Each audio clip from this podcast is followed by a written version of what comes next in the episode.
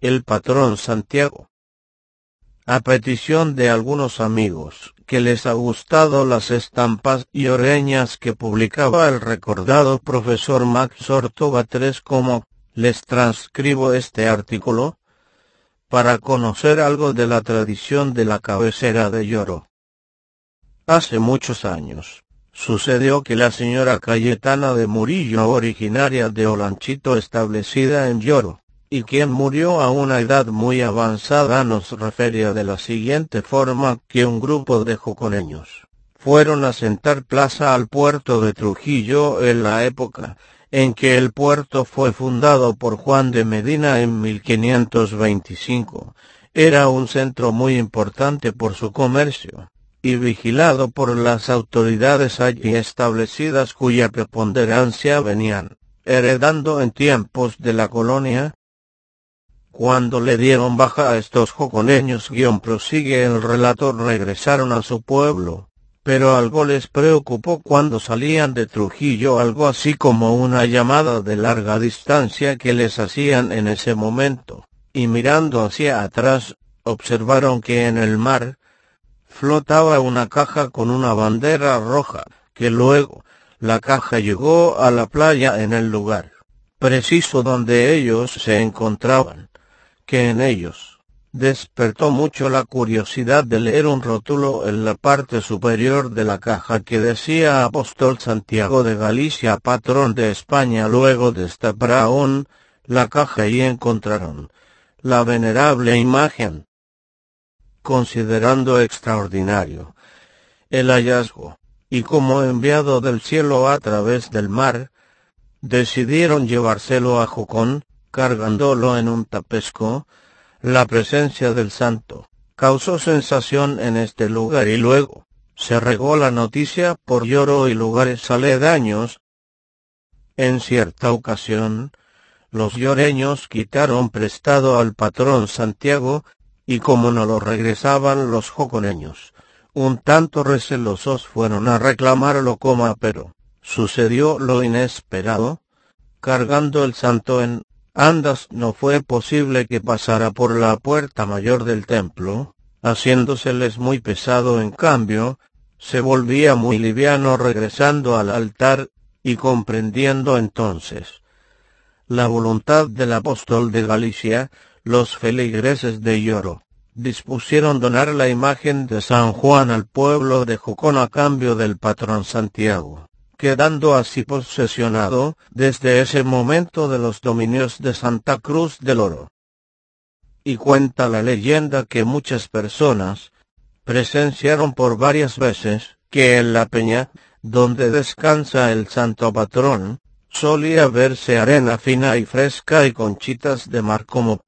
queriendo recordar con estas evidencias su arribo a playas hondureñas por la valla de Trujillo, la Mondragona. Amigos a petición del nieto del recordado profesor Max Ortova III,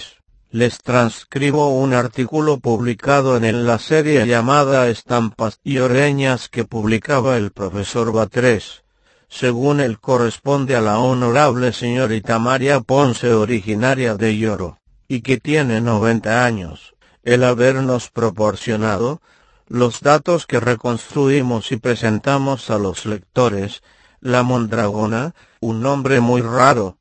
y que posiblemente se derive del apellido Mondragón. Se trata de una valiente guerrillera, que según el decir de las gentes recorría toda Centroamérica, sin conocerse su lugar de procedencia.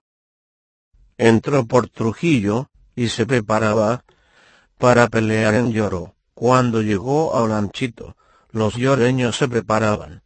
para presentarle batalla bajo las órdenes de José Quirós que se alistó, con veinticinco hombres en tanto, que la Mondragona comandaba quinientos no obstante en Lloro, se preparaban más efectivos.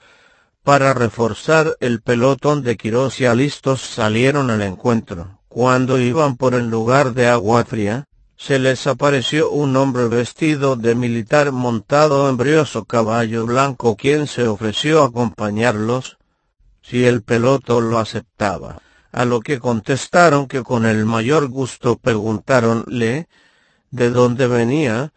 y el militar les contestó que de lloro. Siguieron el camino alentados por la presencia de aquel militar que les ofrecía gran confianza por su plática y su porte, aunque no podían explicarse el hecho de su aparecimiento al avanzar un tanto. Divisaron a lo lejos a la mondragona que venía, subiendo y bajando cerros,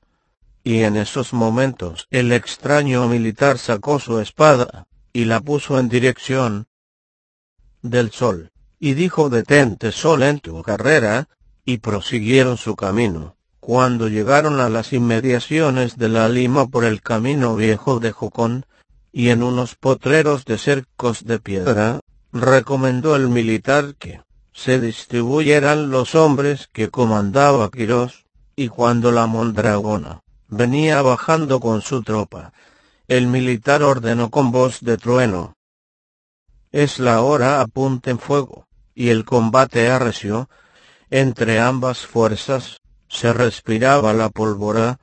el eco era ensordecedor por los disparos y la artillería cobraba tanta furia, que el humo de los fusileros ensombreció, el ambiente y los pinares marchitaron dando la impresión que habían sido azotados por un gran incendio. Al terminar el rudo combate los lloreños no perdieron ni un tan solo hombre, la mondragona pereció en la lucha y el gallardo militar desapareció por encanto, atribuyendo la leyenda que fue el propio patrón Santiago que los libró de una situación crítica, y que de no haberlos auxiliado lloro, hubiera quedado convertido en ruinas, porque según la fama de aquellos tiempos, por donde pasaba la mondragona, hasta el aire se enrarecía. Gracias por usar Yaquito mi voz del internet. Y o m.com